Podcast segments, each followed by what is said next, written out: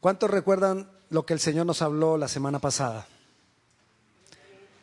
Dios quiere que andemos de victoria en victoria, de poder en poder, de gloria en gloria. Amén. Hoy le voy a pedir que abra su Biblia en Gálatas capítulo 3. Porque queremos seguir en eso, no podemos parar, queremos seguir. ¿Cuántos quieren seguir de gloria en gloria? ¿Cuántos quieren seguir pasando los obstáculos y venciéndolos? ¿Cuántos quieren seguir atravesando sobre cualquier problema, atravesándolo y yendo más allá? Amén. Entonces vamos a creerlo. Gálatas capítulo 3, versículo 2. Está hablando el apóstol Pablo a los Gálatas. Y dice así, solo quiero que me respondan esto. Pablo les hace esta pregunta a los Gálatas para llevarlos a una conclusión, para llevarlos a pensar en algo. Y les dice, ¿recibieron el Espíritu por las obras que demanda la ley o por la fe con que aceptaron el mensaje? ¿Cuál cree usted que debe ser la respuesta a esa pregunta que está haciendo Pablo? ¿Recibimos el Espíritu de Dios por las obras de la ley, por lo que nosotros hagamos, por lo bueno que somos o por la fe en el mensaje de Dios? Por la fe en el mensaje de Dios. Pablo quería que los Gálatas concluyeran eso. Es por la fe en el mensaje. No es por nuestra propia fuerza, no es por lo que nosotros logramos, sino por la fe en el mensaje. En el versículo 5 vuelve y les dice lo mismo. Al darles Dios su espíritu y hacer milagros entre ustedes, ya le aumentó algo. No solo el espíritu, sino los milagros. Recibimos los milagros y entonces vuelve y les pregunta, ¿lo hace por las obras que demanda la ley o por la fe con que han aceptado el mensaje. ¿Por qué nosotros recibimos milagros de Dios? ¿Por las obras que nosotros hacemos o por la fe en el mensaje? Por la fe en el mensaje. Por la fe que tenemos en el mensaje. De eso vamos a hablar esta tarde. La fe en el mensaje. ¿Cuál es la fe en el mensaje? No recibimos al Espíritu por ser buenos. No recibimos al Espíritu por lo que dice la ley. Lo recibimos por la fe en el mensaje. Recibimos los milagros igualmente por la fe en el mensaje. Yo quiero que eso se le quede así grabadito. Yo recibo lo que viene de Dios por la fe en el mensaje. Es más, si eso es lo único que se acuerda durante esta semana, si eso es lo único que se acuerda de este mensaje, yo quedo satisfecho. Porque debemos tener fe en el mensaje. ¿Qué es el mensaje? El mensaje es la palabra de Dios. El mensaje es la Biblia que el Señor nos ha dejado escrito para que nosotros entendamos lo que Él quiere. Y voy a hablar de dos aspectos de esta fe en el mensaje. Dos cosas que tienen que ver con la fe en el mensaje. La primera es creer. Creer lo que dice el mensaje. Creer lo que dice Dios. Debo creer en el mensaje. Por eso Dios le dijo a Josué, y lo escribió y lo dejó escrito para que no solamente Josué ni la, ni la generación de Josué, sino también nosotros y las generaciones que siguieran lo, lo tuvieran. Y le dice en Josué 1.8 que tomara la palabra, el mensaje, lo leyera y meditara en él de día y de noche, para que le fuera bien en todo lo que hiciera. O sea, Recuerde, las bendiciones vienen por creer en el mensaje. Pero entonces, ¿qué le está diciendo Dios a Josué? Lo que tienes que hacer es leer lo que dice el mensaje y quedarte, pensando en el mensaje. Piensa en el mensaje, piensa en el mensaje, porque si tú piensas en el mensaje y sigues pensando en el mensaje y vuelves a pensar en el mensaje, vas a terminar creyendo el mensaje. Y entonces cuando tú crees el mensaje, todo te saldrá bien. Esa es la primera parte de la fe en el mensaje, creer. Pero para creer tengo que pensar, tengo que pensar, tengo que pensar. Eso lo dijo Dios, eso lo sabemos nosotros, pero hay un problema, el diablo también lo sabe. Ese es el problema, que el diablo también lo sabe. Y como el diablo lo sabe, el diablo quiere que nosotros no creamos en eso. Entonces, por ejemplo, Nos dicen que lo de que se abrió el mar rojo, no, que eso es mentira. Para que nosotros no creamos al mensaje. Nos dicen, por ejemplo, que Josué atravesó el río Jordán y las aguas se detuvieron para que ellos atravesaran a, la tierra prometida. El diablo también dice que eso es mentira. Pero Dios sabía que el diablo iba a decir que eso era mentira. Entonces, ¿sabe qué le dice Dios al pueblo de Israel cuando atraviesan el Jordán, guiados por Josué? Cuando terminan de atravesar el Jordán, guiados por Josué, eso usted lo puede leer en su casa en Josué capítulo 5, cuando ellos pasan el Jordán, Dios les dice, hey, tomen doce piedras y pongan una piedra encima de la otra, encima de la otra, encima de la otra y encima de la otra, para que cuando vuestros hijos vengan y pregunten qué significan esas piedras, ustedes les recuerden a sus hijos que yo los pasé por aquí en tierra seca. ¿Por qué Dios quería eso? Porque Dios quería garantizar que los hijos de esa generación también creyeran en el mensaje. Entonces deja esa señal. Dios nos deja señales para que nosotros creamos en el mensaje. Para que nosotros sigamos pensando, Dios lo puede hacer. ¿En qué estaban pensando ellos? En que Dios era poderoso. Si tú empiezas a pensar, Dios es poderoso, Dios abrió el mar rojo, Dios pasó al pueblo por el río Jordán y no se mojaron. Dios bendijo a Gedeón. Dios bendijo y empiezas a recordar todo lo que Dios ha hecho con muchas personas. Dios los sacó a ellos de la esclavitud de 400 años. Dios hizo esto, Dios hizo lo otro. Y vas pensando en eso. Tu ser se va llenando de confianza y vas a creer que Dios puede hacerlo contigo. Que Dios puede cambiar los obstáculos, las dificultades que hay frente a ti que Dios puede hacer muchas cosas de una manera diferente para que tú obtengas la bendición. Entonces, cuando estamos pensando constantemente en Él, en su poder y cómo su poder obró, tú lo vas creyendo y entonces el poder de Dios va a obrar ahora en ti. Pero entonces el diablo sigue mintiendo. Y a veces nos pone mentiras para que nosotros no creamos, ok, Dios lo hizo con ellos. Pero es que acuérdate los pecados tuyos. Acuérdate tu pasado. Esos pecados que no has hablado. Esos pecados que nadie conoce. Y te miente. Entonces tú empiezas a pensar lo que dice el mensaje. Y el mensaje dice que Dios es misericordioso. Que Dios es bueno. Que Jesucristo murió en la cruz por mí que Jesucristo pagó por mis pecados.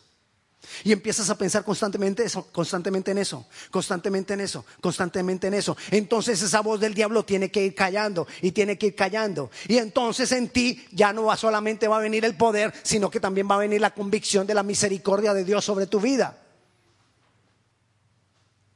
Entonces la misericordia se va a ir manifestando. Tú vas siendo libre. Y como estás meditando en eso de día y de noche, las cosas van a ir saliendo bien. Pero el diablo no se queda callado. Entonces el diablo viene y dice, ok, tú has visto milagros, en la Biblia habla de milagros, y has visto milagros en tus vecinos, y has visto milagros en los hermanos de la iglesia, pero es que Dios a ti no te ama. Es para ellos. Pero como nosotros recibimos las cosas de Dios por la fe en el mensaje, entonces tú empiezas a encontrar en la Biblia que Dios es amor. Y que Él ama a sus hijos. Y que tú eres su hijo. Y si tú eres su hijo, Dios te ama a ti. Y empiezas a, meditar en eso, de día y de noche, a meditar en eso. Entonces la voz del diablo se va callando. Entonces no solamente vas a ver el amor de Dios manifestado en tu vida, la misericordia de Dios manifestada en tu vida, sino también el poder de Dios manifestado en tu vida. Porque estás creyendo el mensaje. Eso es creer el mensaje. Pero para poder creer en el mensaje, yo tengo que leer el mensaje y meditar en él. Que mi mente se vaya llenando del mensaje. Que mi mente se vaya llenando más y más del mensaje que Dios nos ha dado. Porque nosotros recibimos los milagros por la fe en el mensaje. Eso es lo primero, creer en el mensaje. Y ya sabes cómo creer en el mensaje. Leer y meditar. Leer y meditar, meditar, meditar. De esa manera creemos en el mensaje. Pero hay otra cosa que tiene que ver con la fe en el mensaje. La palabra fe no es solamente creer. La palabra fe es más que creer. Le voy a dar unos principios de gramática. Si usted encuentra el sustantivo blanco, la cualidad de ese sustantivo es la blancura. Si usted encuentra el sustantivo limpio, la cualidad de ese sustantivo es la limpieza. Ya lo agarramos. Si usted dice oscuro, la cualidad de ese sustantivo es oscuridad. Ok, si usted dice fe, ¿cuál es la cualidad? Fidelidad. Fidelidad es la cualidad del sustantivo fe. Es más, en inglés usted lo entiende más fácil. En inglés, fidelidad es faithfulness. ¿Sí? Las cinco primeras letras que son? Faith. ¿Y qué es faith? Fe. O sea, fidelidad y fe vienen de la misma raíz, son lo mismo. Lo que pasa es que uno es el sustantivo y la otra es la cualidad. O sea que si tú dices que tú tienes fe en el mensaje, tú tienes que ser fiel al mensaje. Necesitamos fidelidad al mensaje. Fidelidad al mensaje que Dios nos ha dado. Y de eso te voy a hablar, que es el segundo punto. El primero es creer el mensaje, ya sabes cómo lograrlo. Ahora miremos la fidelidad en el mensaje, que es también fe en el mensaje. La fidelidad en el mensaje, Dios ha obrado desde la antigüedad y sigue obrando de la misma manera. ¿A qué me refiero? Dios se quería revelar a los hombres y muchas veces se reveló en carne. No solamente cuando vino Jesús, antes también. Josué atravesó el Jordán y después de que atravesó el Jordán, de un momento a otro se encontró un gran varón con una espada desenvainada. Josué se asustó y le dijo, ¿quién eres tú? ¿Eres de los nuestros o de nuestros enemigos? Y, él le dijo, yo soy el comandante del ejército del Dios vivo. Josué lo estaba viendo. Era Dios revelándose a él en carne. Dios se reveló así a Jacob. Jacob venía de una gran jornada, se acostó a dormir y un momento se despertó y se encontró con un hombre y empezó a luchar con ese hombre y Jacob le dijo a ese hombre, no te dejo hasta que no me bendigas. Y ese hombre era Dios y lo bendijo. O sea, estamos viendo un método de Dios, hacerse carne. Lo hizo con Jesús. ¿Qué hizo Jesús? Siendo Dios, dice la palabra, se hizo hombre, se hizo carne. ¿Qué dice Juan 1.1? En el principio era el verbo y el verbo era Dios. El versículo 14 de Juan 1 dice, y ese verbo se hizo carne. Es un método de Dios, que el verbo se haga carne. Ok, eso pasaba en la antigüedad de esa manera, de una manera externa. Hoy, ¿dónde está el Espíritu de Dios? Dentro de nosotros. O sea que Dios quiere hacer lo mismo, pero no lo quiere hacer afuera. ¿Dónde lo quiere hacer? Dentro de nosotros. Que el verbo se haga carne. ¿Qué es el verbo? El mensaje. Fidelidad es que el mensaje se haga vida en mí. Fidelidad al mensaje es que el mensaje se haga carne en mí. Que lo que dice la palabra se manifieste en mi vida. No se manifieste afuera, no se manifieste en otros, sino que yo sea el canal. Que yo sea la bendición. ¿Tú quieres ver poder de Dios? El poder de Dios tiene que pasar por ti. Somos simplemente tuberías por donde pasa la bendición de Dios para otros. ¿Quieres ver la misericordia de Dios? Tiene que hacerse vida en ti. ¿Quieres ver el amor de Dios? Tiene que hacerse vida en ti. Eso es fidelidad al mensaje. Y entonces, Dios va a utilizarte cada vez más y más y va a llevarte de esa manera de victoria en victoria, de bendición en bendición, para que el Señor sea glorificado a través de tu vida. ¿Cómo funciona entonces? Lees el mensaje, vamos a unir los dos, los dos aspectos que te he hablado. Lees el mensaje, meditas en él, lo crees, y cuando tú lo crees, tomas la decisión de empezar a luchar y a buscar que eso que has creído se haga vida en ti. Y cuando tú logras que eso que has creído se haga vida en ti, despreocúpate de todo lo demás, que Dios lo hará por ti. Dios obtendrá la victoria por ti. Dios obtendrá la bendición para ti. Dios acomodará todas las cosas y te las entregará en tu mano. Así hizo Dios con el pueblo, con su pueblo. Los enemigos se los entregaba en su mano. Las circunstancias las cambiaba. Si había que hacer milagros, los hacía. Si ellos mismos podían, les daba la fuerza para que ellos lo hicieran. Pero porque había fe en el mensaje. Creer, fidelidad, que se haga vida en mí. Que se haga vida en mí. Dios está esperando por hombres y mujeres por medio de los cuales obrar en este tiempo. En cada lugar Dios pone personas para obrar a través de ellos, para hacerse vida a través de ellos, para nuevamente el verbo hacerse carne, el mensaje hacerse vida. Por eso somos cristianos. La primera vez que llamaron cristianos a los cristianos fue en, Antioquía, casi digo Antioquia. Antioquia es una región de Colombia, no se preocupe por eso. Pero era en Antioquía. En Antioquía les dijeron por primera vez a los cristianos cristianos y quería decir otros Cristos. Dios está esperando por otros Cristos. ¿Y qué hizo Cristo? El mensaje hecho carne. Dios está esperando por otros seres donde el mensaje se haga vida. Porque Dios quiere tenernos como punto de contacto para glorificar, para que su gloria sea extendida. Tú eres un punto de contacto de Dios en tu casa.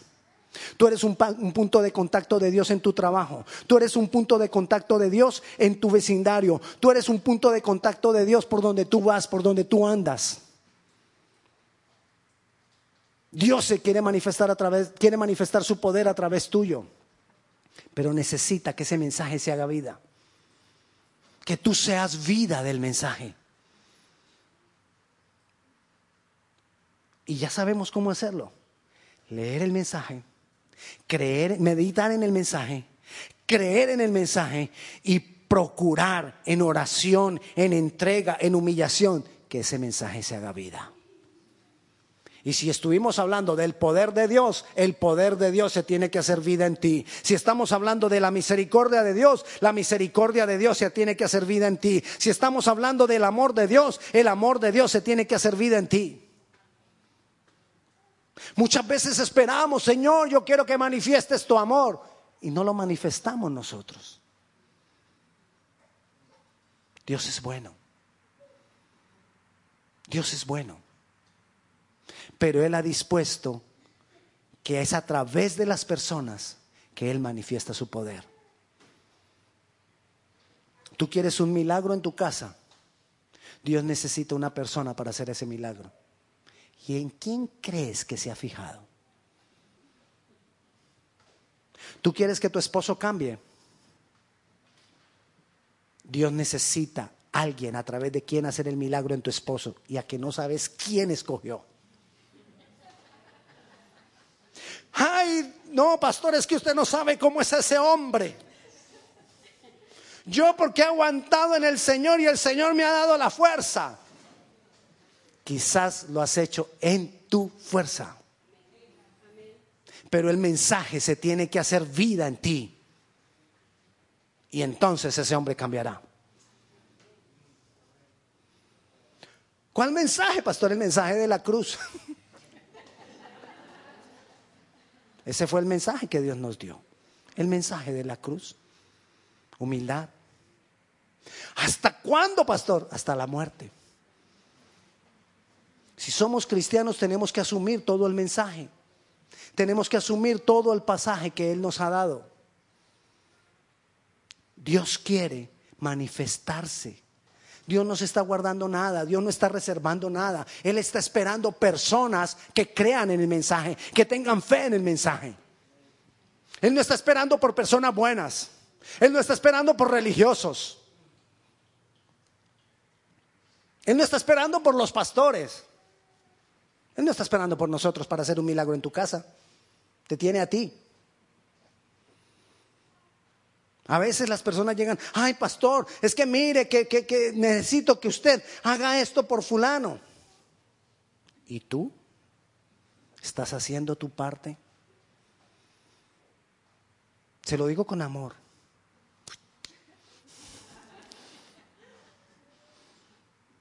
Pero es necesario que no lo digan. Dios te escogió a ti para cambiar las personas que te rodean. Y no los puedes cambiar tirándoles el mensaje. Ah, te vas a ir para el infierno porque tú eres esto y tú eres lo otro y Dios te va a castigar. No, el amor, la misericordia son el mensaje de Dios. Es el mensaje con el que Él te atrajo a ti, me atrajo a mí. Y es el mensaje, Él sigue predicando el mismo mensaje, mensaje de amor, de entrega, de pasión, de humildad. Sigue entregando el mismo mensaje. Por eso yo decía, si a ti se te queda, te decía al comienzo, si a ti solo se te queda grabado que tienes que tener fe en el mensaje, con eso basta. Lo otro es que ya sabes que es fe en el mensaje. Creer, fidelidad. Creer, fidelidad. Creer, fidelidad. ¿Qué necesitas? Decirle a Dios que tú lo has entendido. Decirle a Dios que tú lo quieres. Decirle a Dios que su Espíritu Santo obre en tu vida para que tú lo alcances, para que tú lo logres. No hay otra forma. No podríamos darte los 27 pasos para alcanzarlo. A veces encontramos libros, ¿no? Los 27 pasos para alcanzar la fe en el mensaje. Pero todo comienza con algo muy sencillo. Que lo entiendas y le digas, Señor, aquí estoy. Yo quiero. Yo necesito. No hay otra forma. Puedes hacer los otros 26 pasos, pero si no haces ese, no pasa nada. Yo te quiero invitar esta, esta tarde a que, a que, le digamos eso al Señor. A que le digamos, Señor, yo, yo, yo necesito cambiar. Yo necesito un cambio en mi vida. Porque a veces lo que, lo, que, lo que queremos en Dios es sencillamente que me bendiga y que me bendiga y que me bendiga. Y Señor, dame y dame y dame y dame.